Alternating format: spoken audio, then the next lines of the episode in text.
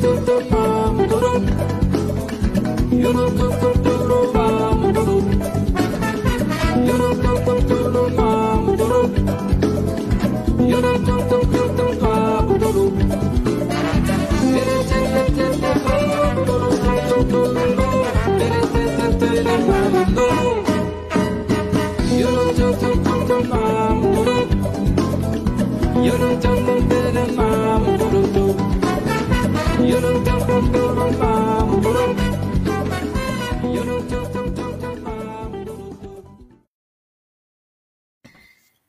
aí, estamos no ar, 13 horas 39 minutos, sexta-feira, é, 8 de abril de 2022, nossa live de número 225, atualidades no ar, Rafinha. Boa tarde. Coisa boa, boa tarde, Dequinha. Boa tarde a quem vai chegando conosco, a quem vai assistir esse programa depois. Vamos começando mais uma live. Sexta-feira, né? Uma sexta-feira bonita em Rio Grande, ensolarado, o clima tá legal. Pô, pode tomara que faça um, um final de semana bem bonitão, né, por aqui. Tomara. vai dar, vai dar temperatura e clima aí? Vou dar temperatura e clima, Rafa. Aqui em Rio Grande, a temperatura nesse momento é 22 graus, sensação térmica 19,5 e a umidade relativa do ar 86%. É a, a última leitura, a última atualização uhum. do site da praticagem da Barra do Rio Grande, o site Legal. RG Pilots. Um, e aproveito já para dizer, Rafa, que o clima por aqui tá agradável mesmo, né? A gente tá é, percebe aí que esse clima de outono com sol é, tá agradável em Rio Grande, mas eu fico pensando que é, o clima ali por Pelotas não deve estar tá tão agradável quanto tá por aqui, Rafa. E vou já. É, é, eu tinha dito que eu não queria falar sobre isso, mas a gente precisa falar. É, hoje, né, no, no, município de Pelotas, uh, o município de Pelotas recebe uh, Jair Bolsonaro, né? E, Coitado. enfim, uh, não sei, assim, não consigo comentar nesse momento. Você queres falar alguma coisa, Rafa? Não? Quero dizer que eu tenho pena do pessoal pelotense aí de boas, né? Dizer que Pelotas é, é uma cidade muito legal, gosto bastante de lá, mas estou com pena deles Clima pesado, né, pessoal? Poxa vida. Ai, que tristeza. Mas é sobre isso, Rafa. O que, que é? Tomara que pular não venha para cá. Não, tomara que não venha para cá. Ele, é, Bolsonaro teve, né, por, por, por pela nossa região, é, alguns meses atrás, e agora está aí novamente em Pelotas. Estou até resgatando. Eu tinha dito que eu não ia ver isso, mas, que eu não ia falar sobre isso, mas preciso preciso trazer, né? Ao menos a notícia completa ou, ou a, a, informação completa. Claro. Ah, ele é, né, veio para Pelotas, para cá para nossa região, para a inauguração de uma obra, né? E é, por óbvio que né, nessa vinda dele, nessa visita é, dele ao município de Pelotas, ele exalta aí, né, realizações e, e é, feitos, segundo ele, uh, do governo. Né? Então, é isso, pessoal. É, né, força para o pessoal de Pelotas. Uhum. Tem muita gente daqui que ficou com muita vontade né, de estar é, marcando posição, mostrando a Bolsonaro que a região sul do Rio Grande do Sul não está toda com ele, né? Porque a gente ouve muito por aí nos cenários de análise, né, Rafa? Um, a gente vê que tem um percentual aí de de votantes que estão bem dentro desse, dessa lógica do conservadorismo uhum. é, e da direita, né, no Rio Grande do Sul como um todo, uh, mas a região sul, apesar de é, acho que alguns nichos, a região sul costuma se manter vigilante, atenta. Muita gente estava assim com vontade de ir lá protestar, Mas a gente segue por aqui, tá? Eu já penso, é, já penso que é um bom momento, é um bom momento para os bolsonaristas irem lá visitar o Bolsonaro em Pelotas e a gente botar uma grade ali, né? Na ponte. Pô, podia, podia. podia, né? separa para um lado para o outro. Uma grade ali, galera, uma grade. Não, acho que a galera de Pelotas não ia gostar. Aí a gente bota a grade e aí só pode passar para Rio Grande de volta com passaporte vacinal.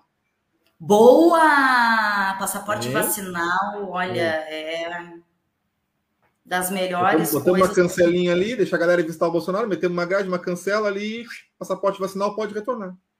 Seria uma boa. Mas não sei se o pessoal de Pelotas vai gostar muito, então. Acho que não, né? não Nossa solidariedade ao pessoal de Pelotas, tá? É Nossos verdade. irmãos aqui de, de território, né? É, mas a gente não deseja esse tipo de visita para ninguém, né, pessoal? Olha aqui. Ai, ai.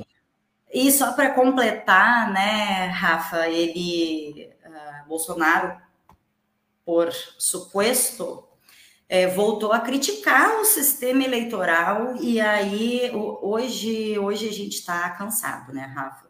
Como se não fosse cansativo em outras semanas, mas é, essa sexta tá, tem uma coisa meio diferente, não sei. Mas vamos, vamos combinar, Rafa, que é, que incoerência é essa, né, de uma pessoa eleita é, criticar o sistema eleitoral, uh, e isso é. fez parte da retórica dele antes de ser eleito, e ainda assim. Essa retórica, essa assim, retórica né? não, é, não é exclusividade dele, né? É um plano, de, um plano midiático para causar balbúrdia, para causar confusão, justamente para atacar as estruturas né, do, do governo, isso aí vem lá daquela ideia ainda do, do Steve Banner lá, Bannon, do, do, sabe, da eleição do Trump, tudo isso começou com um movimento muito maior, do que o Bolsonaro provavelmente também é um contratante e também se utiliza, né, dessas mesmas ferramentas.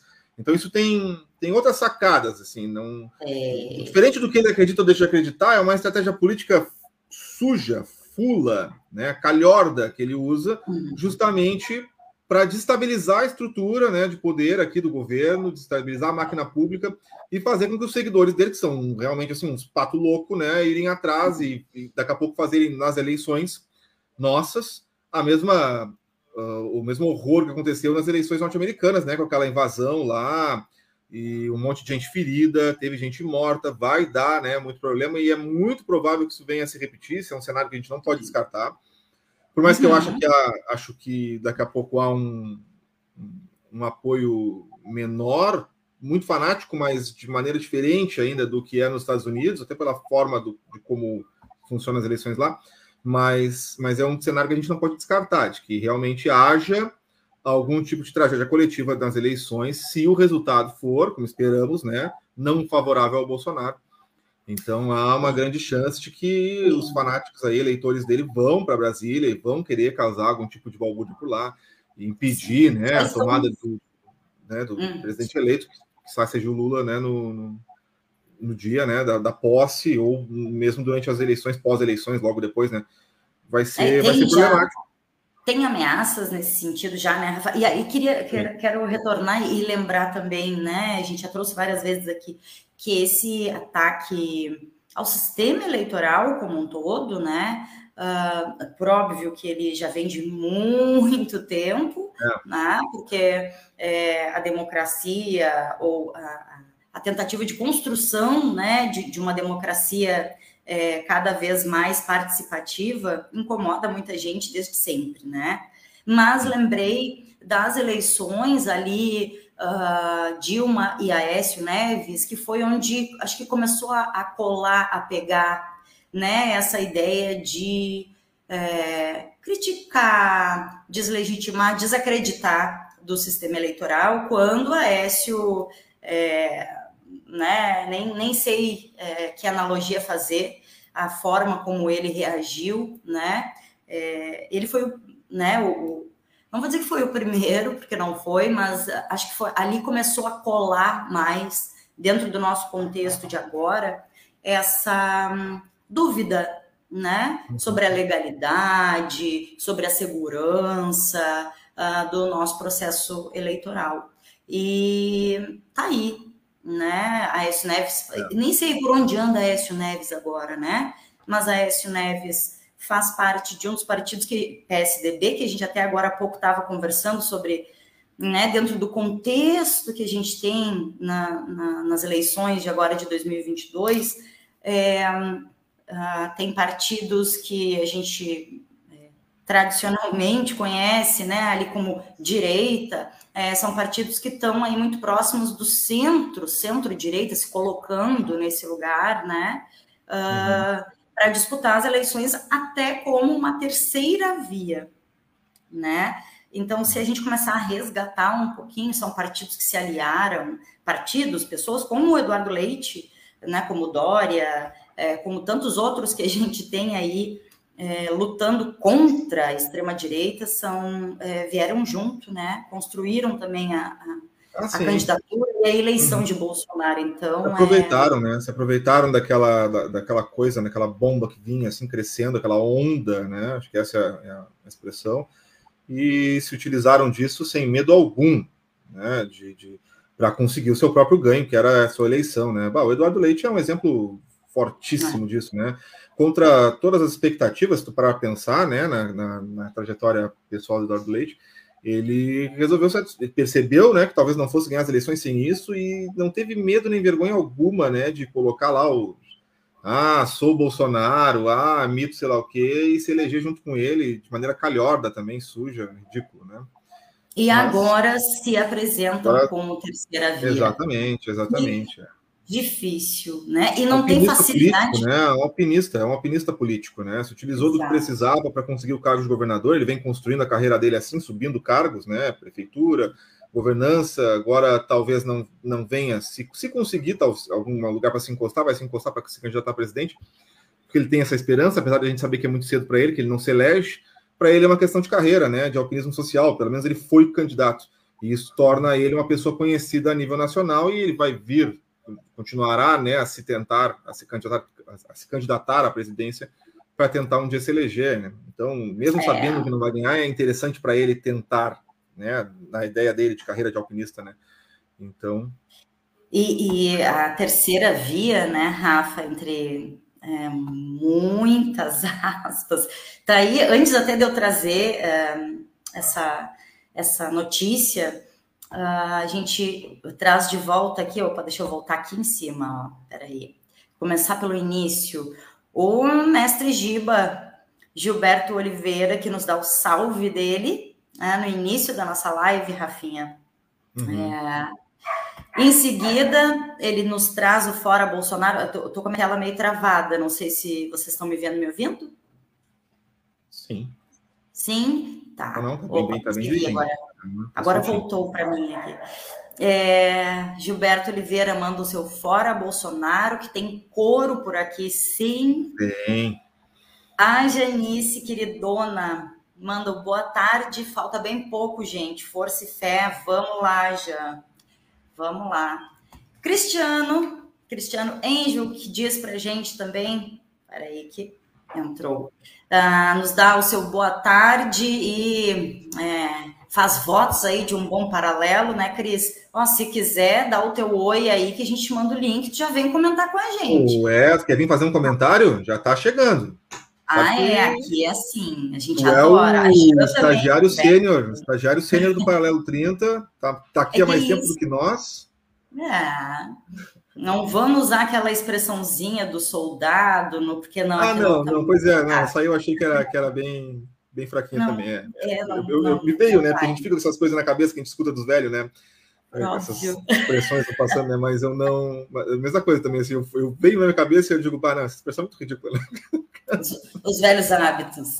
É, uhum. Em seguida do Cris, vem a Cândida. Cândida nos manda boa tarde também. Um beijo em vocês, gente. E é, o, o Cris, ele sabe, né? Que ele passou assim e a gente já chama. É, mas fiquem sempre muito à vontade, quem quiser é, participar, seja nos comentários, seja uh, vindo aqui dando a sua contribuição com a gente, por óbvio que sempre garantindo o bom debate, o espaço das retóricas, desde que seja é, para já, já, já, já se encrenca para ti. Jaqueline, Jaqueline, não te joga nos velhos, que, tu tá muito nova ainda para ficar te jogando no time dos velhos. Não. São Calma, velhos não hábitos. Te joga. Não tá velha, Jaqueline. Para com isso. Não te envelhece antes do tempo, Jaqueline. Não faça isso. Uma jovem senhora, e o problema da. da não, problema são os velhos hábitos. que isso? Que jovem senhora? O que? Pelo amor de Deus, cara. Temos, temos é, senhoras e senhores, Rafa, com, do alto dos seus. Juro que tua colega. Ih, sobrou para mim. Temos, temos é, senhoras e senhores do alto dos seus 70 e poucos anos, 80 e poucos tem, anos, tem, tem, que dão é, Não, aula. O que eu né? quis dizer é que a gente tem né, essas coisas que a gente escuta dos nossos avós e tal, que vem vindo, essas expressões que passam de pai para filho, uma coisa que é muito engraçada, né? Tem várias, por exemplo, até expressões tipo, ah, como é que é? Uh, cara de um, focinho de outro, não sei o que, essas coisas que a gente vai escutando e que ficam gravadas né, na nossa mente, é uma coisa engraçada, né? Tu passa a vida inteira escutando aquilo quando tu é pequeno e tu acaba repetindo realmente, né? A coisa vai, é. vai seguindo. Eu acho isso, isso legal, né? É legal. Tem uma expressão que é até errada ou que foi. É legal a gente passada, rever também, né? né? Eu fui descobrir depois de velho, comentando bobagens aqui, então, né, já que estamos. Eu queria voltar numa coisa também. que eu não terminei. Ah, não, fala, fala, fala, fala, desculpa, desculpa. Não, não desculpa. eu estava no meio da frase, né, quando, Ai, perdão, quando perdão. essa moça chamada Jaqueline, é... eu sabia que alguém ia pegar essa tua fala, Rafa, mas o Rafa né, consegue aí trazer para o diálogo não, bem. Boa, que isso, estamos e, é, e era disso que eu estava falando, né? Venham, participem com a gente, claro. desde que quem venha fazer a fala aqui com a gente é, se identifique dentro do espaço que a gente ocupa, né? Dentro do espaço de defesa é, da democracia intransigente, dentro da defesa das minorias, dos movimentos, da classe trabalhadora. Então, e das esquerdas de modo geral, né, Rafa? Então, é, sintam-se sempre muito à vontade para vir aqui, viu? Olha aí a Jan. A Jan complementa, vou botar aqui, ó. A Janice diz: nosso Lulinha tá com 76 e cheio de energia e tesão. Porra, tá muito melhor que muita gente. É, eu já disse, né, que quero eu chegar nos 70 com as coxas do Lula, assim, eu não... Eu ia falar isso. Pá, queria eu chegar nos 70 pedalando com um colchão daqueles. Não é? Tá louco? Pedalo, pedalo, pedalo, e... aqui não consigo nem metade daquela coxa. E com uma capacidade de articulação política como a do Lula, Rafael, eu já abro espaço para uma notícia que eu sei que tu tem por aí, né? Para a gente seguir Sim. falando de eleições, quem sabe. Ah, eu tô com a da terceira via por aqui, mas não sei se tu quer ah, enquanto eu preparo eu, ela. Eu estava respondendo uma mensagem aqui, o Cris me disse que está enrolado, que não vai poder. Porque eu chamei ele no particular, né? Eu disse: vem, vem participar. Ah. Aí ele disse que está. Ah, fui lá, fui lá chamar. Aí ele disse que está enrolado e tal, que não consegue, que se desse ele vinha, agradecer o convite e tal. Obrigadão, Cris. Valeu aí, eu sei que está na escuta. E Pô, ah, já fui lá catar o cara no particular, né? Já fui lançando o link, assim, tipo, vem, vem, vem, vem. legal, legal. Não, mas agora, sem ser essa semana que vem, eu acho que na outra, não tenho certeza se é na, na outra segunda ou na de depois, nós temos Política e Sociedade com o Cristiano. Vai estar aqui, gente... nosso parceiro, né? Com certeza Isso. a gente vai estar conversando com ele. Oportunidade sempre tem, todo mês, né? O Cris participa conosco, faz um programa show aí com análise de conjuntura muito legal, conversando sobre diversos, diversos assuntos, né? Sempre a gente passa por essas pautas políticas. Uhum. E tem, tem como escutar ele lá.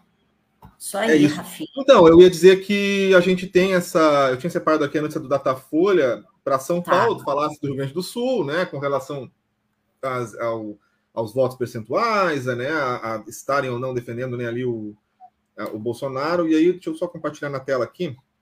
Isso. Eu tinha compartilhado, daí quando começou a entrar comentários aqui no para a gente ler, eu tirei, porque senão eu não enxergo. Aqui, ó. Tá aí, ó, Datafolha, então diz que o Haddad lidera a disputa pelo governo de São Paulo com 29%. Ó. Vamos trazer a notícia aqui embaixo. A pesquisa da Datafolha sobre a disputa do governo de São Paulo divulgou nessa última quinta-feira, dia 7, e mostra que o ex-prefeito da capital paulista, Fernando Haddad, do PT, é o favorito do eleitorado. O petista lidera a corrida ao Palácio dos Bandeirantes com 29% das intenções de voto. Trata-se do primeiro estudo da Datafolha com um cenário eleitoral mais consolidado, visto que os anteriores consideravam Geraldo Alckmin, do PSB, e Guilherme Boulos, do pessoal na disputa. Alckmin deve ser confirmado como candidato a vice na chapa de Lula, acho até que já foi, tem que confirmar isso agora, a presidência, enquanto Boulos anuncia candidatura a deputado federal. O segundo colocado na pesquisa é o ex-governador Márcio França, do PSB, que aparece com 20% das intenções de voto. Em entrevista recente à revista Fórum, França sinalizou a possibilidade de abrir mão de concorrer caso Haddad aparecesse com mais vantagem. Para o PT, no entanto, a permanência do ex-governador na disputa poderia ser interessante, já que Lula contaria com dois palanques em São Paulo. Tarcísio de Freitas, republicanos, candidato de Jair Bolsonaro no estado, é o terceiro colocado em, com 10%. Ele é seguido pelo atual governador Rodrigo Garcia, do PSDB, que soma 6%.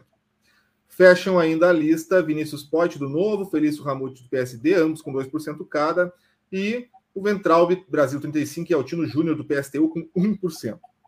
Votos em brancos e nulos somam 23%, enquanto 7% dos entrevistados não sabem ou não responderam em quem vão votar. A pesquisa contou com 1.806 entrevistas feitas em 62 cidades do estado entre os dias 5 e 6 de março, uma margem de erro de dois pontos percentuais para mais ou para menos, como de costume. Aí a matéria ainda traz aqui, para terminar, ó, um cenário sem França, né, com o PT e o PSB ainda conversam sobre uma possível chapa única no estado. A Datafolha simulou um cenário sem Márcio França. Nesse momento, o político do PSB nega que deixará a disputa. Nessa simulação, Haddad amplia sua vantagem na liderança e vai a 35% das intenções de voto. Já Tarcísio de Freitas ganha apenas um ponto e soma 11%, empatando com o governador Rodrigo Garcia, que, vai, que ganha impulso e vai a 11% também neste cenário. Matéria da revista Fórum. Uhum. Então, aí, o cenário parece mais promissor né, em São Paulo, tomara né, que, que, que se consolide. Né? E a gente sabe que essas disputas, essas pesquisas influenciam muito também o fato como os eleitores que estão se sentindo abaixo na pesquisa se reagem também, né? Então, é. por vezes, essas pesquisas mostrando essas lideranças assim muito absurdas fazem com que haja uma mobilização, né, da, da do outro lado para que se aumente, né, se ganhe votos aí para mudar a disputa. Tem muita coisa para acontecer ainda, a gente está muito cedo ainda no ano, nós estamos recém em abril, tem muita coisa até outubro aí, né, para acontecer, mas já conseguimos pensar num cenário um pouco mais uh, promissor, né, para o governo de São Paulo. Então, é. Feliz. E é, para as eleições gerais, Rafa, vou trazer aqui também, a gente estava comentando antes aí uh, sobre essas possibilidades, né? A gente uhum. teve hoje, hoje no final da manhã, né, a, a, a, confirmação, acho que tu tem a notícia preparada para trazer para a gente, né, sobre a chapa ali uhum. Lula-Alckmin, né? Sim, sim. Mas eu tenho é... uhum. uh, uma outra uh, do que seria do Centrão, que ainda não definiu, vou trazer aqui, Uhum. É, ainda não definiu né, a chapa, ou quem, quem estará à frente aí. Uh, o, o, Centrão, é, a gente pode chamar de terceira via, né? Porque esse Centrão eu realmente, enfim, tenho grandes dificuldades para entender eles como centro efetivamente. É, mas. É, não tá é, né? a gente conversava antes, né? ele é um centro-direita-direita. É... Tem que botar duas direitas. Não é centro-direita direita. Não é, Rafa? É, tá, tá, tá, meio diferente, né? Tá, tá. Ah, os tempos vão mudando, a gente vai criando novas nomenclaturas aqui. E podemos também trazer esse, esse resgate aí com, com o Cristiano, fica a provocação aí para o próximo Política e Sociedade, né? Uhum. Uh, mas tá aí, ó, é, tem em, em vários portais, mas só para dizer, reforçar o, o, que a gente já sabe, né? Uh, que o Centrão tem aí uma uma perspectiva, um, como eu posso dizer, um prazo, né, para divulgar, então, o, os seus nomes até 18 de maio, Rafa. Eles é, pretendem definir, então, até 18 de maio, uh, em chapa única, né, que seria uhum. o Bloco do Centro. O Bloco do Centro que tem PSDB, né, é isso mesmo, PSDB e MDB como Bloco do Centro, ainda União Brasil e Cidadania, né? Uh, e aí, nessa reportagem, uh, diz que eles estão avaliando critérios, que seriam quatro critérios aí para escolher né, o nome na disputa presidencial. Uh, os nomes, acreditamos, né, porque deve sair daí candidato à presidência e a vice. É, então, eles estão, segundo a reportagem aqui, são avaliados como fatores a intenção de voto, o índice uhum. de rejeição, o peso nacional e o histórico eleitoral. É, e esses dois primeiros critérios a reportagem ainda de segundo líderes é, de centro, serão apontados por pesquisas eleitorais, tanto públicas quanto internas, divulgadas até segunda quinzena de maio, né? Então, segunda quinzena de, até segunda quinzena de maio, é, assim como a gente está fazendo é, esses quatro partidos que se é, unem e se entendem como centro, como terceira via, é, vão seguir acompanhando, que nem a gente está fazendo, né? Uh, quais são as tendências, qual é o cenário eleitoral, para ir no, até o dia 18 anunciar uh, o nome ou os nomes que estarão aí também concorrendo à presidência do Brasil, Rafa. E, e é isso, temos Bolsonaro como é, certo, né, é, candidato à reeleição, ainda esses quatro partidos que tradicionalmente estão aí na direita ou centro-direita, é, se colocando dentro da perspectiva que a gente tem agora, né, como Sim. centro, terceira via, e é, Lula com Alckmin, uh, que se confirma hoje, né, é, a união uh, destes dois partidos e destas duas pessoas políticas uh, como alternativa da esquerda ou centro-esquerda daqui a pouco, não sei também como está sendo visto no cenário eleitoral, né, Rafinha? Uhum. Então. já que comentou, se não te importa. Claro. Uh, vou trazer ali, ela comenta ali, né? Vou botar o comentário dela na tela, ó, Rafa. A gente falava, né, sobre a questão das invasões nos Estados Unidos, e aquele movimento do Steve Bannon, né, um pouquinho antes ali naquela coisa de não entregar a faixa. E ela diz, Rafa, essa ameaça de não vamos aceitar sem derrubar já foi muito falada e compartilhada na eleição do Bolsonaro. Os bolsonaristas já ameaçavam fazer, como nos Estados Unidos, invadir tudo. Ameaças são as palavras que eles sabem usar, não sabem discutir, não têm argumentos para isso. Com certeza, já que é isso mesmo, né? A gente sabe isso já realmente faz parte da, da campanha deles como um todo, né? É assim que eles trabalham, muitos incitados, né? Pelo alto escalão, pelo gabinete do ódio, pelas fake news. Então, existe toda uma máquina publicitária por trás disso que faz com que essa, essa galera alienada que segue esses fanáticos, né? Que seguem eles, se movimente realmente como uma massa muito perigosa, né? Para para realizar esse tipo de golpe. Eu, eu, eu fico nas dúvidas se aqui no Brasil, o que, que aconteceria aqui no Brasil, porque a gente tem a gente tem mais de uma ala no Exército, a meu ver. Eu posso estar equivocado, o Cris está escutando aí, alguém me corrige se eu estiver errado. Mas o que me parece, assim, das leituras que eu tenho feito, assim, lido em alguns lugares, é que existe uma ala, uma ala principalmente na reserva, né, do Exército, que ampara ali esses, essas falácias golpistas do Bolsonaro. Mas existe uma grande massa do Exército, um alto escalão da ativa, que não apoia. Então, eu acho que por mais que. Tá, não quero ser entendido errado, eu acho que é uma preocupação que deve se ter e é um cenário que a gente deve pensar e se preparar e se preocupar para. Mas fico eu esperançoso, acho, no campo do achismo, que por mais que o Bolsonaro fale em não entregar a faixa em caso de derrota, que vai dizer que a urna foi fraudada, que vai incitar os, o, o povo dele a ir para cima, eu acho que ele não vai ter o apoio que ele espera das Forças Armadas para a manutenção desse golpe, porque ele não tem como dar esse golpe só com a, as milícias dele, né, de fanáticos em Brasília. Isso não vai acontecer, entendeu? Só os caras indo para Brasília achando que vão chegar lá armado que vão dizer não, ninguém vai tomar o poder aqui. Não vai acontecer. Não vai acontecer. Há um perigo, a meu ver, na no quanto no quanto o fanatismo bolsonarista incita e impulsiona certos nichos da PM tá? e das polícias civil e federal. Isso uhum. é uma coisa. Eu falo isso e eu fico imaginando, na verdade, aqui, eu estou me inspirando muito nele, né? Hoje, é no Celcinho falando sobre isso, porque eu acho que isso é o que o Celcinho diria neste momento. Assim, tem que tomar cuidado, pensar nesse cenário, né? E, e, ficar preocupado com ele, mesmo que internamente esperançando algo diferente, mas é um cenário a se pensar, porque ele é possível, né? E a gente Sim. sabe que há essa paixão, principalmente, muito mais, eu acho, na PM e em certos nichos, setores da Polícia Civil e da Polícia Federal pelo Bolsonaro, do que mesmo no Exército.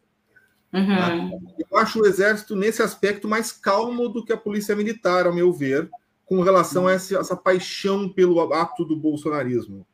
Não Pode sei ser. até que ponto, porque em diversos estados a gente sabe que a gente tem a polícia militar muito sucateada, que tinha esperança de melhora com a eleição do Bolsonaro que não houve. Então há né, um descontentamento em algum setor, mas existem, existem setores muito apaixonados e fanáticos, e isso é uma coisa a se preocupar. Mas eu acho que não haverá apoio do Exército, assim como também não houve para o Trump. Né? Os, os, os, fanáticos trumpistas que invadiram lá Capitólio, né, tentaram entrar, Casa Branca e todo o resto, foram escorraçados, porque realmente não houve, tanto que houve morte, houve gente ferida, não houve um pacto por parte das polícias do Capitólio, do Exército, né, de fazer a manutenção de um golpe.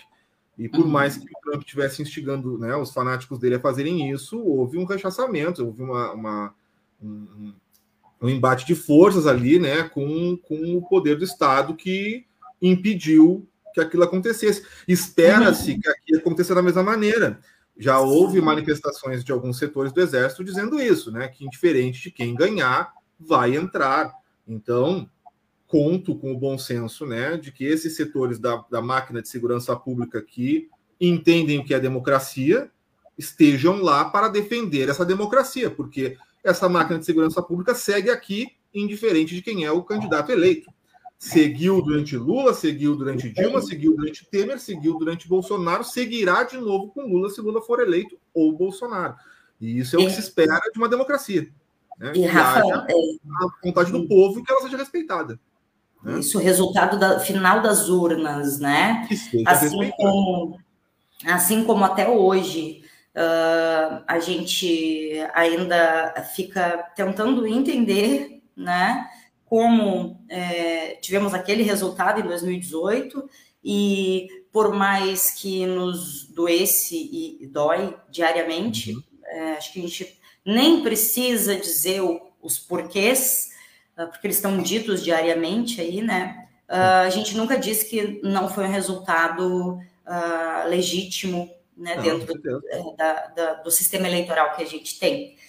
então, acho que é isso, né? E aí, quando tu diz assim, ah, talvez o Bolsonaro não tenha essa, essa, esse apoio, essa força que ele acha que ele tem, e na verdade é a força e o apoio que ele está é, buscando porque uhum. ele segue com a é. retórica, ainda claro. que ele não tenha nada, né? Ele segue com a retórica e desta maneira ele vai é, fazendo os seus incêndios, né? Claro. E inflando muita gente. A Janice concordou contigo aqui, Rafa. É, né? Ela diz que acha que eles tentarão alguma coisa assim, mas não acredito que dará certo. O que me preocupa são as PMs. O Rafa é, eu faço essa mesma leitura. Né? Né? Então. É algo se pensar, né? Vamos, vamos ficar preocupados, tem que ficar preocupado, tem que ficar de olho, né? Mas. mas tem que é ficar atento, né, Rafinha? Ficar atento, um, claro, acho que a militância tem que ser atenta. É. Lula, não só Lula, né? Mas as ameaças de grupos neonazistas no Brasil, sim, existe. Sim. E as ameaças é, têm aumentado cada vez mais, né? Rafa Lula uhum. recebeu recentemente ameaça de um grupo neonazista de que ele seria, sim, é, retirado né, do cenário eleitoral, de, de ameaça de morte. Não, isso é uma preocupação séria a se ter, eu acho que tem que se ter essa preocupação, porque assim, ó, o, e aí é que eu volto nas pesquisas, né? As pesquisas estão batendo tão forte nessa questão de que o Lula tem possibilidade de ganhar no primeiro turno, que me uhum. coloca medo pela vida do Lula. Assim? O que essas milícias, né, ou essas pessoas envolvidas nesse tipo de crime podem fazer amando, pagos ou por vontade própria, pelo fanatismo, com o Lula por perceber que vão perder. Que uhum. o Lula desponta na pesquisa com uma possibilidade sólida de vencer, inclusive, no primeiro turno. Cara, isso é, é, me dá medo, me dá medo pelo velhinho. Aí que tá, me dá medo pelo Lula, porque, cara, assim, ó. Nosso velhinho, é perigoso, é perigoso. A gente vive num país muito perigoso, um, um país, um país de muita milícia, de muito armamentismo, que foi incentivado mais ainda, né, com esse governo do Bolsonaro. E isso é, é preocupante pela segurança do Lula, com certeza, cara. Com certeza. Assim. Eu, Pela segurança tava, do. Eu tava socado de colete à prova de bala e capacete. É. E não ia ter medo de facada fake, né, Rafa? Ah, não, medo real. Não. Né? Não. Agora, é, e é um perigo, sim, extremo, né, que Lula corre e que o nosso sistema todo, a nossa democracia, o povo, né, uh, é posto em perigo quando é, o representante que está indicado como líder nas pesquisas e talvez se eleja em primeiro turno, quando ele é retirado do cenário eleitoral, é, é, né, seja com um, um juiz e um, né, e um procurador cheios de convicções, seja por um atentado à vida desse, desse candidato, o povo todo né, é colocado em perigo. Então, é, independente né, das pessoas gostarem ou não de Lula, é, é algo bastante preocupante para a democracia do Brasil como um todo. Né? Claro, então, com certeza. Com certeza. Tivemos vários outros, né, Rafa, que uh, em, ou acidentes né, de helicóptero, ou é, situações tantas é, morreram né? Então a gente precisa assim, tomar esse cuidado, e com certeza Lula e, e toda a, a, equipe dele que já estão trabalhando estão tomando esses cuidados. Não, né? Ninguém está levando na brincadeira o cenário que a gente está vivendo, com toda certeza. Né? Com certeza. Tequinha, eu vou trazer aqui, tu comentaste, tinha pedido para eu trazer né, a notícia então da oficialização aqui. Deixa eu abrir na tela. Tá aqui. Vamos lá, então, a matéria do vermelho.org.br, que o site PCdoB traz a notícia. Ó, é, uh, PSB oficializa a indicação de Alckmin para vice-presidente na chapa de Lula. Abre aspas, né, diz o Alckmin. Feliz era o Brasil quando a polarização se dava entre o PT e o PSDB. Era uma política civilizada, disse o ex-presidente, criticando o clima. Não, desculpa, acho que é palavras do Lula, né? Criticando o clima de ódio vivido no país. Uh, abre aspas. Vamos somar esforços para a reconstrução do nosso Brasil disse o ex-governador ex de São Paulo, Jonado Alckmin, durante a reunião nessa sexta-feira, hoje, dia 8, em São Paulo, onde o PSB oficializou a indicação do nome dele para vice-presidente na chapa de Luiz Inácio Lula da Silva. Aí ele repete aqui, ó, feliz. Uh, então, repete o que ele falou, né? Feliz era o Brasil quando a polarização se dava entre o PT e o PSDB. Quero somar esforços para a gente recuperar emprego, renda, oportunidade para as pessoas combaterem essa caristia absurda e a população poder ter dias melhores. Chega de sofrimento. É com esperança, com entusiasmo, com amor que vamos colocar nosso nome à disposição para que a gente possa trabalhar pelo Brasil. É com honra e entusiasmo, afirmou Alckmin, que na última eleição foi candidato a presidente pelo PSDB. Geraldo Alckmin foi vice do Covas por seis anos, foi governador, tem experiência política. Nós vamos precisar da minha experiência, da experiência do Alckmin, para reconstruir o país, conversando com toda a sociedade brasileira, discursou então Lula no evento. Na carta ao PT, o presidente do PSB, Carlos Siqueira, diz que o partido tem claro que a unidade é o caminho para derrotar a extrema-direita no país. Não temos qualquer dúvida de que uh, é o companheiro Lula quem reúne as melhores condições para articular forças políticas amplas, capazes de dar à resistência democrática a envergadura que permitirá enfrentar e vencer o bolsonarismo, disse ele. Para selar a unidade, a executiva do PT ainda vai se reunir para aprovar o nome de Alckmin na chapa, que deve se dar por meio de coligação com o aval da federação entre PT, PCdoB e PV. Daí a gente sabe que essa é uma indicação muito polêmica, né, dentro do, do Partido dos Trabalhadores, dentro da esquerda como um todo, tem muita crítica, né? Tem quem apoie, tem quem não apoie, existe uma, uma, um debate muito forte, né, dentro do, do campo progressista sobre se essa seria ou não a melhor escolha, se isso não é repetir erros do passado, né? Eu acho que Bom, a escolha está feita, a gente, o futuro vai nos dizer o que vai acontecer, né? Da mesma maneira que outras escolhas foram feitas no passado, a gente em alguns momentos teve deu boa, né? Em outros sofremos o pênalti com um golpe, né? Com a Dilma, mas uh, mas é um caminho, né? Acho que é isso. Eu acho que o grande inimigo e vou usar essa palavra porque por mais que talvez não possa parecer correta à primeira vista, ela é verdadeira. O inimigo é o bolsonarismo, né? Porque o bolsonarismo não é um, um, um adversário político não dá para enxergar o bolsonarismo em si como um adversário político. Até o simples fato de tu pensar nele como um ismo, né, que traz todo essa, esse uhum. caráter de ideologia de, de campo de, de, deveria ser de conhecimento, né, mas que na verdade é um campo de, de, de disseminação, né, de, de fascismo. Cara, é, eles são um inimigo que tem que ser derrotado. E, e, a meu ver, a quem discorde, a melhor maneira de derrotar esse inimigo, com certeza, é na urna, para a gente mostrar que esse discurso não está mais legitimado a, a, a, eleição do Bolsonaro em 2018, não é que o Brasil nunca foi fascista, o Brasil sempre teve esses grupos neonazistas e neofascistas, né, vivendo aqui entre nós, gente cheia de ódio, tanto é que, como tu mesmo dissesse, a eleição do Bolsonaro foi democrática E a gente não está dizendo que ela não foi legítima. Ela é triste. Ela não foi legítima. Foi. Ela foi legítima, claro. Elegeu-se. Agora, a gente precisa aí mostrar que esse não é mais o discurso vigente no país. Que a maioria da população, na verdade, não quer esse discurso sendo implementado na política de um país. Ponto. Ah, tu vai fascista? Beleza, eu sei que dificilmente eu vou te transformar. Né? Poderia, mas dificilmente vou te transformar. Mas pelo menos tu vai entender que o teu fascismo não tem lugar na esfera pública e que ele não é o discurso oficial desta nação. E a única maneira de fazer isso é elegendo realmente outro discurso, né? elegendo um outro. Que não seja fascista. Lá, exatamente. Né? Tirando de lá na urna. Ah, tem ressalvas com o Alckmin? Claro que temos. Né? O Alckmin, como tu mesmo já falasse antes no programa, né? ele tem certos escândalos no currículo dele que colocam as dúvidas sobre as escolhas dele, inclusive algumas escolhas protofascistas. Vou colocar esse termo para a gente não entrar ah. num, numa, numa, discussão muito, muito ferrenha aqui.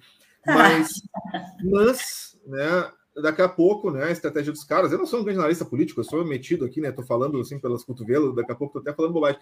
Mas não acho tá, que, tá. os caras, que os caras fizeram é isso, né? Uma escolha tática aí de, de tentar combater né, esse bolsonarismo, tentando agregar votos da direita, tentar trazer a galera do centro, da centro-direita, que seja um pouco menos uh, extremista, né, mais centrona mesmo, né, mais uhum. isentona, que está pensando no capital e no liberalismo, não está muito preocupada com o conservadorismo do pessoal de bem, da família brasileira, né, que uhum. apoia o fanatismo bolsonarista. É então, daqui a pouco, a ideia é trazer esses caras para a nossa votação, né, para eleger o Lula e tal, e tentar dialogar com eles, como a gente sabe que o Lula já fez no passado. O Lula sempre é. foi muito bom de jogo de cintura para negociar com, com a centro-direita, né? E conseguiu, tanto que nós tivemos um período de crescimento histórico no país durante o governo do Lula, com esses diálogos que a gente sabe que o Lula faz. E acho que essa é a ideia, talvez tentar repetir isso, né? Tentar conseguir dialogar. Não sei, assim, eu, é... eu, eu, fico com medo porque ao mesmo tempo eu também não quero, tipo, estar. Tá me deixando muito aberto ao tipo, ai, vamos aceitar qualquer coisa, né? Só porque queremos. Não, mas aí é que tá, né, Rafa? É, qualquer. É sentimento, assim, eu fico dividido quando eu tô falando esse discurso aqui, sabe? Eu não sei muito bem o que pensar. É, não, e, e nos, nos próbvio, né, que, que tem uma ferida aí, né, dentro uhum. das esquerdas. Uhum. Um, dentro do próprio partido. O golpe, né, o golpe de 2016 deixou a gente muito relação... né? Ficou, ficou não, na cabeça. E, e, tem essa ferida, né? E essa. Hum, dificuldade né, em, em, alguns setores aí das esquerdas e do próprio partido de aceitar. Imagino que é, é, o PSB também, né? Uh, geralmente essa, essas alianças políticas não são é, dentro de um grande consenso, tudo lindo, maravilhoso, é, é, é debaixo de muito debate, né, é, e muito é. desacordo, tanto que eles acabaram fechando, né, chapa com o que tem de, é, de comum, né, digamos assim, entre as pautas, que é essa defesa intransigente da democracia, é uhum. a questão econômica, uh, é por óbvio que algumas questões uh, sociais, de políticas públicas, uh, que inegavelmente uh, ainda que seja Alckmin, né, Alckmin e Lula, uh, é completamente diferente do que está posto aí, né? E o que está posto aí, Rafa, é que, no final das contas, o que está posto aí, quem está atualmente né, no executivo, uh, é que está é, muito diferente né, do que a gente já teve até hoje, com possibilidade de gestão, né? Por mais conservadoras que pudessem ser, é algo sem precedentes e que, por óbvio, que muda a dinâmica eleitoral, né? Não tem como não mudar, né? Então, e muda a dinâmica até de algumas gestões, né, em âmbito estadual ou, ou municipal. É, daqui a pouco a gente pode olhar que a gestão municipal em Rio Grande, uma, uma gestão que não dialoga, e isso dito por várias pastas já, que muitas vezes trata com truculência, que muitas vezes então, é, acaba se legitimando esse jeito de fazer política, né? Ah, e muda toda a, a, dinâmica, todo o cenário aí das, das, possíveis disputas eleitorais. Então, a gente tem muito para acompanhar pela frente, né? Nesses poucos meses que temos ainda aí, tem muito para acompanhar. Até meio de maio sai a definição, né? Dessa, dessa união entre esses quatro partidos aí de, de uhum. centro-direita, né, para a gente conseguir entender o todo do cenário eleitoral. Né? Claro. Rafinha, são 12h23. Né? 12h23, quase 24.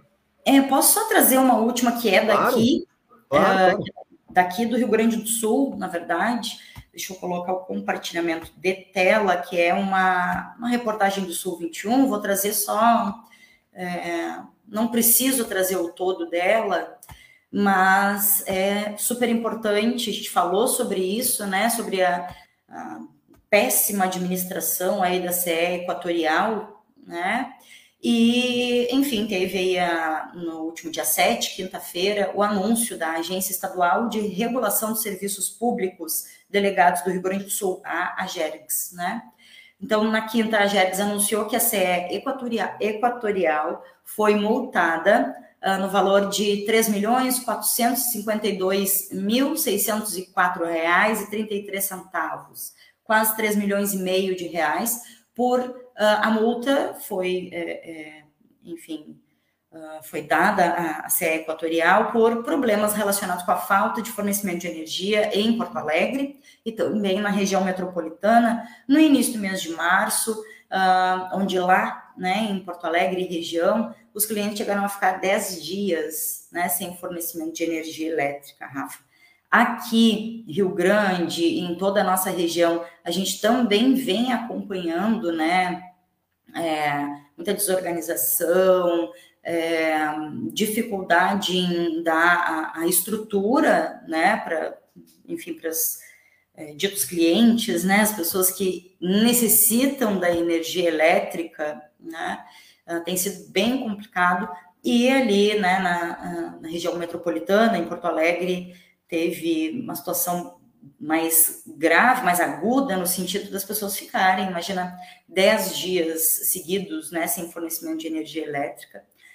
Muitas denúncias aconteceram, né, sobre a atuação desse grupo que está à frente da, da CE, a CE Equatorial, que, como traz aí a reportagem, assumiu o controle operacional da CED em julho do ano passado, então, a GERGS abriu um procedimento fiscalizatório sobre a atuação da empresa e concluiu que a CE Equatorial deixou de enviar ou disponibilizar informações requeridas pela agência, a GERGS, no prazo e nas condições estabelecidas. Então, a CE Equatorial uh, tem um prazo de 10 dias, que acredito que começou a contar aí, é, no mínimo, né, no dia 7 desse mês, no mês de abril, uh, para apresentar recurso, né, ao auto de infração ou ainda 20 dias para o pagamento, então, da multa, né? Tem outras questões que a GERGS eh, continua eh, averiguando, né, fiscalizando, uh, mas essa é a, a enfim, a, a, notícia da finalização, né, do encaminhamento de um processo, de uma situação que deixa a gente bastante preocupado, né, Rafa, inseguros de modo geral. Né? Foi muito rápido, né? O quanto o processo de, de, precarização do serviço público com relação à energia elétrica aqui no nosso estado foi uh, de água abaixo desde que houve a privatização da Serra. Muito rápido. Não demorou nada, não demorou meses. Não demorou meses. Não levou, tipo assim, ah, privatizaram, ah, levou um, dois anos, olha como caiu o serviço. Não, foi questão de semanas para meses. Os caras já pararam de atender recentemente, pararam de atender chamado, já começou a deixar vários municípios sem luz em diversas localidades. Muito rápido. Que é horror CE Equatorial. Que horror. Esse é só o que eu devo dizer. Que horror. Assustador. Horrível. Horrível, né, Rafa? E aí a gente precisa contextualizar a coisa toda é, precisamos lembrar que o grande responsável pela privatização é o ex-governador que renunciou do seu cargo para uhum. concorrer, não se sabe com quem, nem aonde, em que posição, uh, aí no cenário eleitoral nacional, né? Ele é prometeu né? não privatizar, né? O cara entrou, o cara entrou como governador, Ficou só o tempo que precisava para fazer algum nome adicionar no currículo, que foi governador do Rio Grande do Sul. Já está se lançando a sua candidatura. A dívida que ele tinha, provavelmente, para conseguir se eleger, privatizando hum. né, para pagar a dele de votos com o setor liberal né, da direita que, que o elegeu. Né? Vamos ser claros, ele fez isso porque ele tinha que é fazer, isso. é isso, porque ele não se elegeu né, não prometendo nada para ninguém, se elegeu prometendo muita coisa para muita gente nesses setores liberais e que receberam o que, o que, o que cobraram. Né? E, o, e o Eduardo Leite, acho que foi o, o, governador que mais privatizou. Se não foi o que mais privatizou, foi um dos que mais privatizou. não, e mais rápido também. Que nem esse é equatorial. O cara foi velocíssimo. Ele mal entrou no governo, já saiu pum, pum, pum, pum, pum, socando pauta de privatização e foi ligeiro. Ligeiro. É isso, é essa, essa é a agilidade e a força do neoliberalismo, né, Rafa? É que é esse povo conservador, porque dentro da política a gente tem sim a aliança do conservadorismo com o neoliberalismo. Como é que eles conseguem essa façanha? É Aí quando tu tens, quando tu tens uma Câmara eleita neoliberal com um governador neoliberal, a coisa anda muito rápido. Isso a coisa anda muito rápido. Eles não perdem tempo, porque vai caindo a pauta e os caras vão aprovando.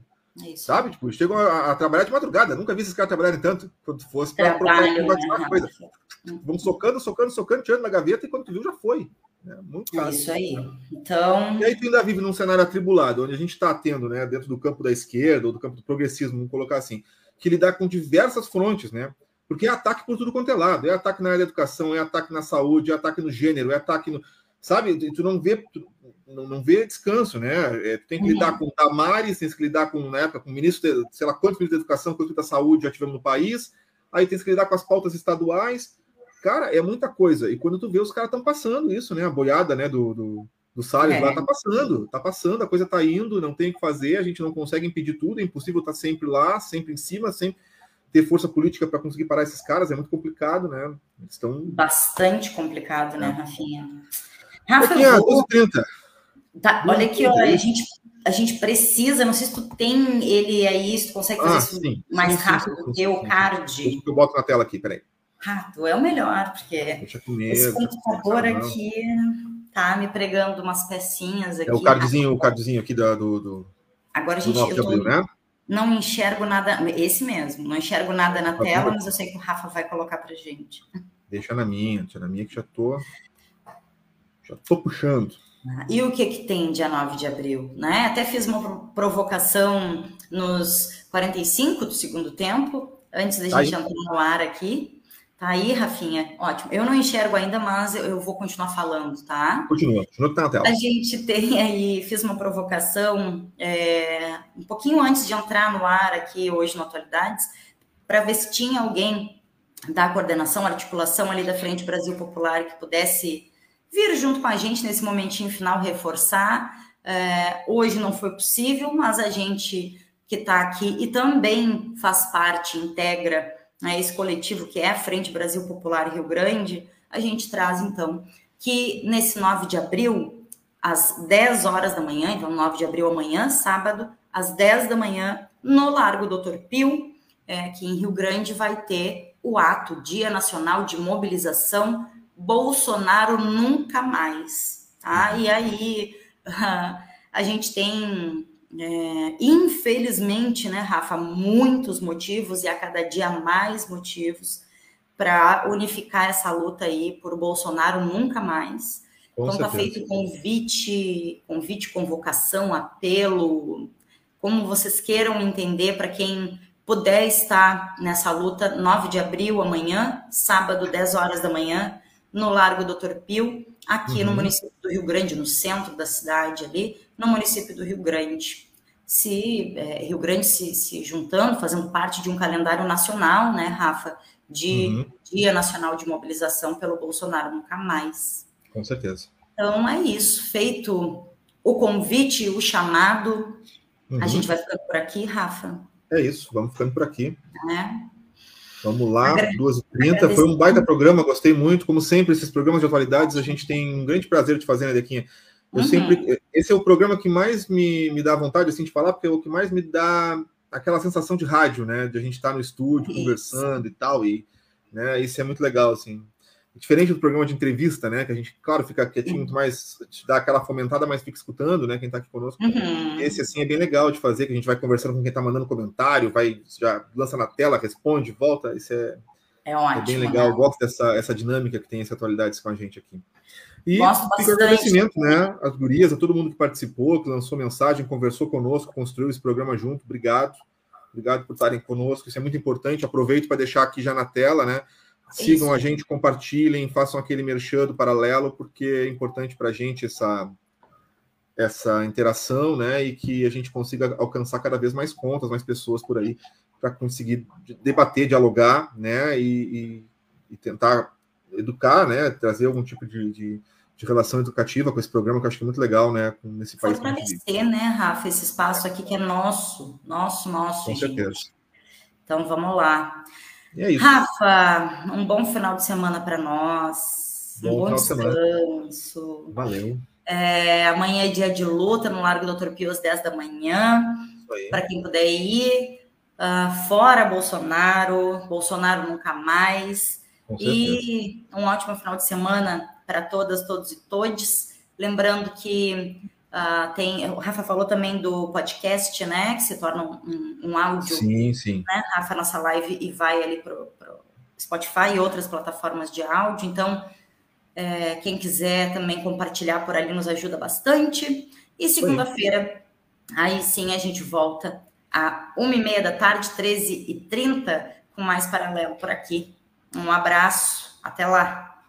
Beleza. Até lá. Até mais. Tchau, tchau.